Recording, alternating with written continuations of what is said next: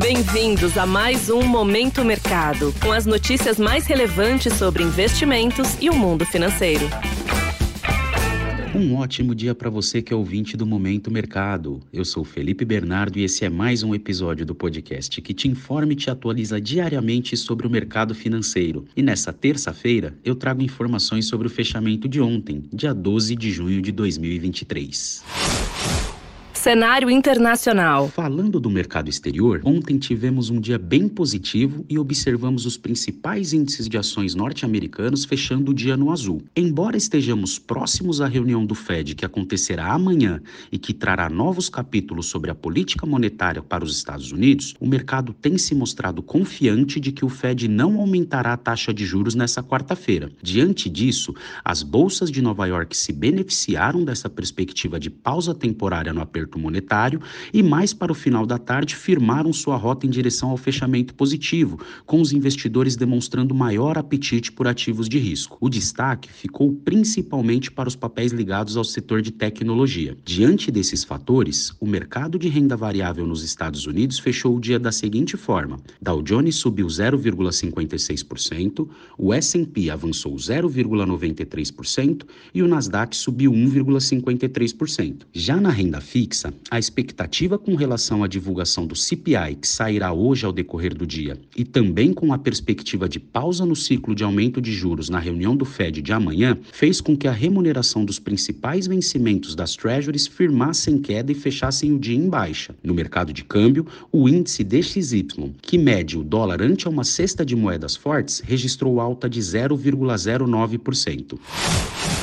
Cenário nacional. Por aqui, após um início de dia sem direcionamento específico para o câmbio, o dólar perdeu força ao longo da tarde e fechou mais um pregão no vermelho. No mês de junho, são seis pregões de queda dos sete que tivemos até o momento. O dólar acumula desvalorização de 4,07% nesse mês.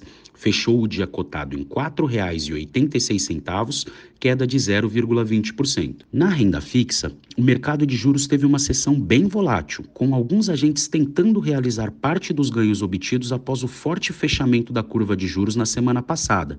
Mas após as declarações do presidente do Banco Central, Roberto Campos Neto, terem sido interpretadas pelo mercado como um sinal de que a autoridade monetária prepara o terreno para uma possível flexibilização da política monetária, os vencimentos voltaram a ceder e a curva de juros fechou o dia praticamente de lado. Avaliando o mercado de renda variável, o principal índice de ações brasileiro acompanhou em partes o desempenho dos pares de Nova York e sustentou a sétima alta de fechamento no pregão. A expectativa por um corte de taxa Selic em breve e a aposta de pausa do ciclo de aperto monetário nos Estados Unidos sustentaram o apetite global e doméstico na busca por ativos de risco no dia de ontem. Com isso, o Ibovespa fechou o dia com ganhos de 0,27%, cotado pouco acima dos 117 mil pontos.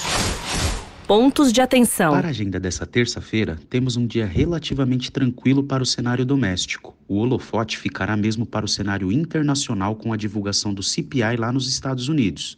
Vale reforçar, e eu tenho certeza que você, ouvinte do Momento Mercado, já sabe que o CPI nada mais é do que o Índice de Preços ao Consumidor, indicador importante que nos traz um panorama referente aos dados de inflação por lá. Dando um giro tanto pelo fechamento e também pela abertura de alguns mercados que já estão rodando hoje, as bolsas asiáticas fecharam majoritariamente em alta, principalmente por conta da China ter reduzido uma de suas taxas de juros, o que traz uma expectativa para o mercado de mais estímulos econômicos adiante, e também de olho na divulgação dos dados lá nos Estados Unidos. Aproveitando dos mesmos acontecimentos e pegando carona no bom humor do mercado externo, as bolsas europeias e os futuros de Nova York operam em alta nessa terça-feira que antecede a reunião do Fed. Com essas informações, vou ficando por aqui e termino mais um Momento Mercado. Eu agradeço a sua audiência e desejo bons negócios. Um ótimo dia. Valeu!